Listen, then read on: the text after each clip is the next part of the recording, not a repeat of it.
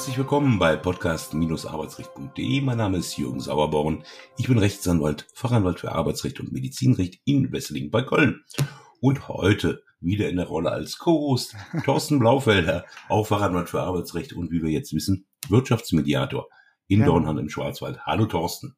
Hallo Jürgen, grüß dich, hallo. Heute geht's um Überstunden. Ja. Und Mehrarbeit. Also mhm. all das, wo sich Arbeitnehmer von versprechen, ähm, mehr zu verdienen oder ja. sich sagen, äh, schon wieder. Genau, warum ich, warum ich den anderen, ich will Freizeit.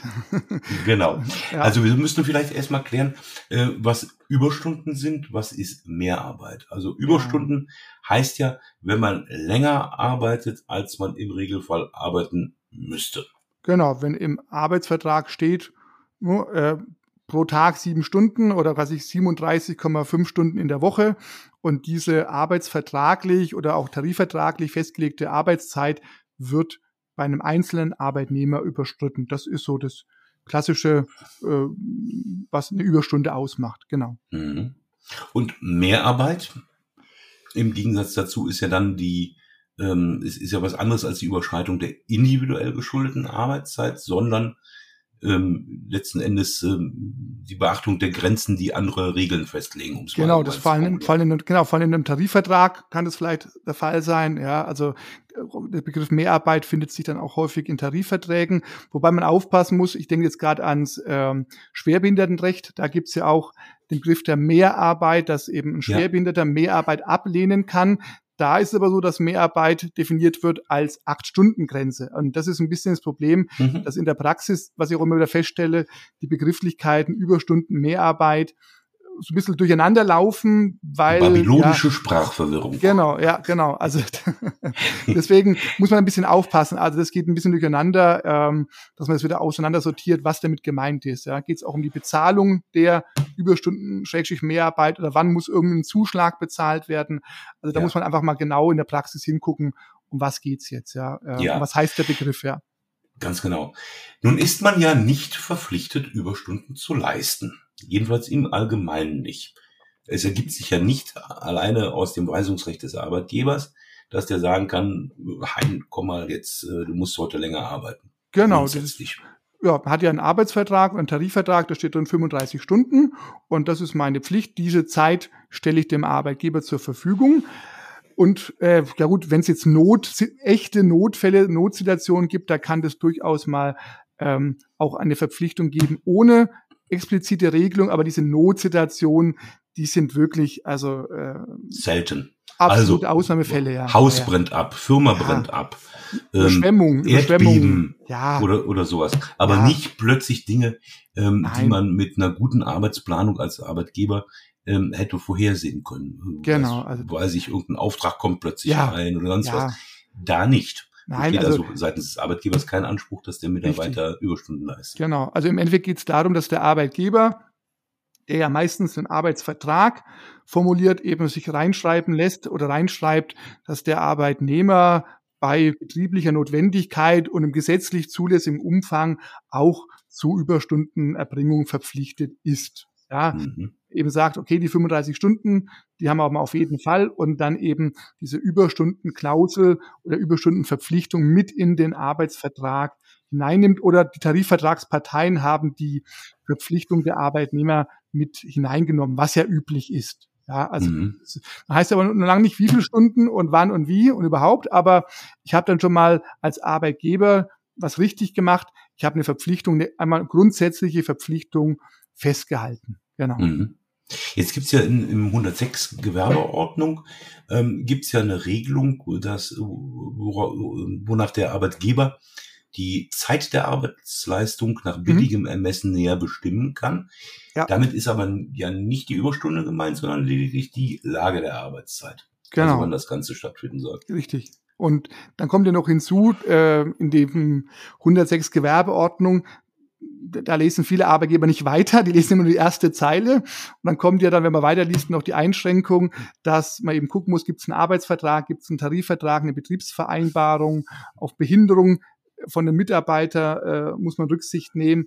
Also der 106er Gewerbeordnung mit dem Direktionsrecht ist ja kein äh, allumfassendes Recht, jetzt als Arbeitgeber alles bestimmen zu können, sondern nur im Rahmen der anwendbaren Vorschriften. Ja, mhm. Und dann kann es eben sein, dass ein Arbeitnehmer, bei dem eine Anordnung der Überstunden in Ordnung geht und ein anderer Arbeitnehmer, der für den, genau den gleichen Vertrag hat, aber sagt, hier, ich habe bei mir sind familiäre, äh, persönliche oder gesundheitliche Auswirkungen zu berücksichtigen. Ich muss vielleicht diese, dieser Überstundenanweisung nicht Folge leisten. Also auch da muss man immer wirklich äh, den Einzelfall betrachten. Ja. Wobei wir jetzt warnend den Finger erheben müssen, weil bis hierhin müsste, könnte man ja noch glauben, dass ein Arbeitnehmer nie zu Überstunden verpflichtet ist, außer in Katastrophenfällen. Mhm. Und das ist ja nun nicht so. Du hast das ja eben schon angedeutet, denn ähm, es kann sich ja durchaus auch aus einer Vereinbarung ergeben, dass der ja. Arbeitgeber sagt, hör mal, kannst du nicht heute Abend eine Stunde länger bleiben? Mhm. Wir haben hier dies und jenes. Ja. Und dann ist das so, wenn man sich dann mündlich einigt, ist das ja. so. Da, genau. Ja. Genau. Das, das Oder aus dem Arbeitsvertrag, das hattest du ja eben äh, genau. äh, schon erwähnt, dass da eine Überstundenklausel drin ist. Ja. Oder eben aus Betriebsvereinbarung oder Tarifvertrag. Genau. Aber es braucht die Rechtsgrundlage. Und wie gesagt, ohne Rechtsgrundlage äh, sieht es für einen Arbeitgeber eher schlecht aus, äh, ja. äh, was, was es angeht. Aber in den meisten Fällen, wenn der Arbeitgeber auch nicht tarifgebunden ist und keinen Betriebsrat hat, dann muss er halt dafür Sorge tragen, dass er seinen Arbeitsvertrag richtig schreibt. Er hat es ja in der Hand. Mhm. Ja, genau. Überstunden sind auch in aller Regel zu bezahlen und da kommen wir mhm. natürlich äh, so langsam in einen Bereich herein, ähm, der leider bei Mandantinnen und Mandanten häufig die Kinnlade fallen lässt. Mhm. Weil normalerweise ist es halt zu bezahlen und nicht einen Freizeitausgleich zu gewähren. Ne? Abbummeln kennt man auch, passiert ja. auch häufig, aber an sich muss es bezahlt werden. Und zwar nach dem normalen Stundenlohn. Ja. Grundsätzlich gibt's auch keinen Überstundenzuschlag, Komma, es sei denn, ja. dass es irgendwo wieder geregelt ist, ja. also Arbeitsvertrag oder Tarifvertrag.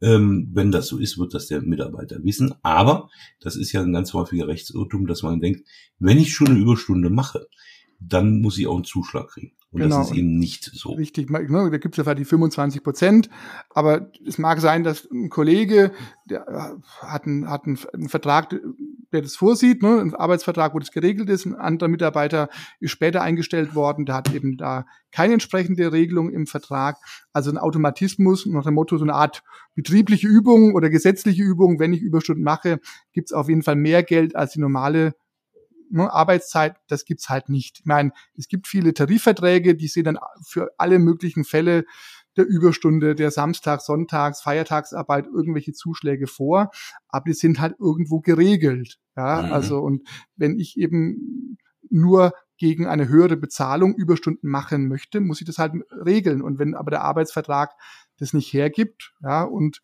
vielleicht sogar im Arbeitsvertrag geschrieben ist, es wird überhaupt nichts ausgezahlt, es wird nur in Freizeit ähm, abgegolten, dann gelten halt das, was man vereinbart hat. Ja, und mhm. da, Aber jetzt kommt dann der schlaue Mandant mhm. Mustermann und sagt, ja, dann kriege ich da was bezahlt, ähm, weil ja das eine Regelung entsprechend vorsieht. Aber es kann natürlich auch sein, dass Überstundenklauseln ähm, wenn damit eine unangemessene Benachteiligung des Arbeitnehmers mhm. äh, verbunden ist, schon wiederum unwirksam sind. Ja, also ganz so einfach, ne, ist es, nee. ist es ja dann, ist es ja dann auch nicht. Ja, aber umgekehrt muss man sogar auch sagen, es gibt aber auch den, auch den umgekehrten Fall, dass ein Arbeitnehmer Überstunden erbringt und sich die Hoffnung macht, dass die dann ausbezahlt werden. Aber im Arbeitsvertrag steht so sinngemäß geregelt, bis zu zehn Überstunden im Monat sind mit dem Gehalt abgegolten. Ja, mhm. also so eine, so, und, oder vielleicht auch gerade die unwirksamen Regelungen, die es ja auch gibt, die, die manche Arbeit, also vermeintlich schlaue Arbeitgeber dann reinschreiben, alle gesetzlich zulässigen Überstunden sind mit dem großzügigen Gehalt von 1900 Euro brutto abgegolten.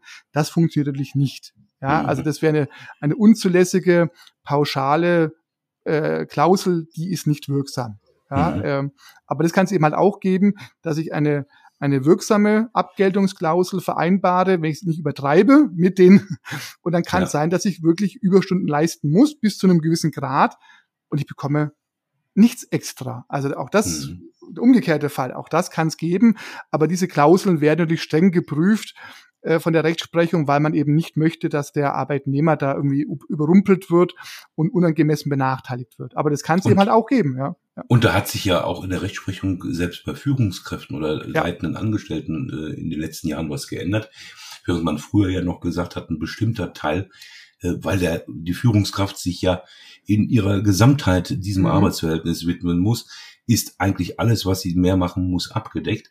Das ist ja auch nicht mehr so, ja. ähm, sondern auch äh, modifiziert worden. Das heißt, es lohnt sich letzten Endes wie eigentlich fast immer, wer sind wir, ne? Ja. Ähm, dass, dass Menschen dann auch, wenn sie da ein Problem haben, sich mal beraten lassen. Ja. Das tut im Zweifel nicht weh. Oder vielleicht doch. Ja. Aber das Schlimmste, Jetzt kommen wir zu dem entscheidenden Punkt.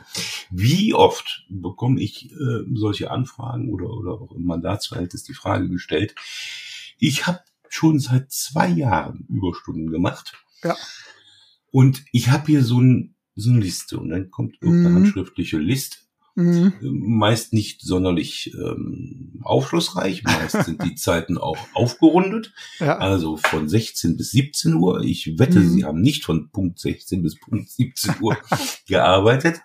Und ähm, dann fehlt die Unterschrift des Arbeitgebers, weil Überstunden ja doch etwas ist, was angeordnet werden muss. Ja, ja? Genau. Und diese oder Anordnung oder, oder die, die Bildung, Bildung dass hier ja. Duldung äh, muss zumindest für den Arbeitnehmer dann auch nachweisbar sein. Ja. Und das ist es in aller Regel dann, wenn der Arbeitgeber oder der jeweilige Vorgesetzte das abzeichnet. Ja, genau. Das ist eben das, das große, große nie. Thema. Ja, zu sagen, hier, ich habe noch hier 1017 Überstunden ja. und ich habe und ich habe vor genau, ich habe nächste Woche vor zu kündigen und dann bekomme ich ja die 1017 Überstunden auch noch ausbezahlt und dann ja, ist auch bei mir so Bauchgrimmen, wo ich sage, okay, mal gucken, ja, und äh, dann gibt's halt diese Überstundenabgeltungsprozesse vor Gericht und die fallen tendenziell ähm, wenn man nicht gut ins vorbereitet Wasser. ist, ne? nur aufpassen, ja. ja.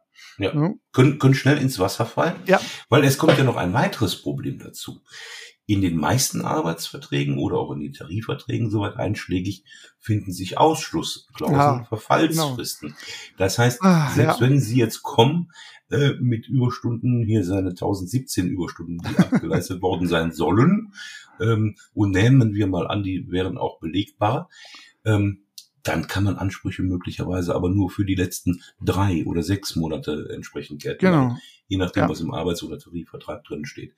Ja. Und das war das, was ich meinte, dass dann ja. ganz schnell die Kinnlade fällt Richtig. und dann ist genau. der Anwalt doof, aber äh, letztendlich ja. Ab und zu hat man ja vielleicht noch die Gelegenheit, die, diese Ausschlussklausel wieder zu kippen, weil auch an diese, an die Wirksamkeit ja. so einer Ausschlussklausel werden ja auch hohe Anforderungen gestellt. Aber es kann natürlich ja. passieren, dass genau diese Klausel bei dem Mandanten, den man sie vor sich hat mit den 1017 Überstunden, dass die wirklich wasserdicht ist, wo man nichts findet und dann ja zu sagen, nee, ist doch nicht wirksam die Klausel, ist natürlich auch bringt natürlich auch nichts. Aber zum Glück sind oft auch mal äh, diese Klausel unwirksam, weil man da eben auch Formfehler äh, macht oder Dinge vergessen hat. Aber ist halt, das ist ja eben eine Glückssache, dass man es dann vielleicht doch mit höherer Wahrscheinlichkeit durchsetzen kann. Aber Überstunden, Abgeltungsprozesse, ah ja, ja, mh. Hm. schwieriger. Schwierig, schwierig, ja. Ja, lohnt sich also, aber in jedem Fall, weil ja doch ein paar Stellschrauben da sind, wo es ja. zu der einen oder anderen Seite kippen kann, ähm, da mal entsprechend äh, anwaltlichen Rat einzuholen, wobei in dem Fall, in dem man nicht nachweisen kann, dass sie angeordnet worden sind oder geduldet worden sind, weiß gar nicht, ob man da den Leuten raten soll, überhaupt zum Anwalt zu gehen. Schwierig, ja. ja. Also ja, also deswegen, da ist vorbauen und und und äh, gucken, ja. dass man solche Beweismittel selber eben hat oder sich abzeichnen lässt oder eine Bestätigung vom Arbeitgeber bekommt, dass man, wenn es dann mal wirklich halt auf hart kommt, sagen kann, jawohl, er hat es mir aber unterschrieben und dann ist vieles einfacher, als wenn es heißt, na ja, so, so, so ein Schmierzettel da vom, vom Arbeitnehmer, das ist doch jetzt ja. nicht, nicht Beweis äh, oder genügt doch nicht irgendeiner Beweislast, das geht doch nicht, so kein Beweismittel, kann ja jeder irgendwas aufschreiben. Es ist leider nicht so ähm, spaßig, diese Prozesse zu führen. Ja. Wir enden mal traurig heute. Ja. ja, aber mu muss ja auch mal sein. Muss auch sein, Wahrheit, genau. Wahrheit tut manchmal weh und äh, Ist so, ja. früh gelitten als äh, lang gequält oder so. In diesem Sinne, ich wünsche dir was. Bis nächste um, ähm, Woche. Oder bis zum nächsten Mal. So, tschüss. Bis zum nächsten Mal. Tschüss. Ciao.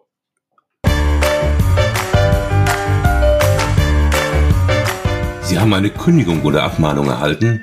Ihnen wurde ein Aufhebungsvertrag angeboten oder Sie haben ein anderes arbeitsrechtliches Problem, dann wenden Sie sich gerne an die bundesweit tätigen Kanzleien der Moderatoren dieses Podcasts, die Rechtsanwälte und Fachanwälte für Arbeitsrecht Jürgen Sauerborn oder Thorsten Blaufelder, die Sie im Internet unter www.sauerborn.de oder www.torsten mit th-blaufelder.de finden. Haben Sie Anregungen, Lob oder Kritik zu dieser Folge des Podcasts, dann schreiben Sie uns eine Mail an redaktion.podcast-arbeitsrecht.de. Wenn Ihnen dieser Podcast gefällt, dann abonnieren Sie uns über die bekannten Podcast-Plattformen und bewerten Sie uns. Wir wünschen Ihnen einen angenehmen Arbeitstag.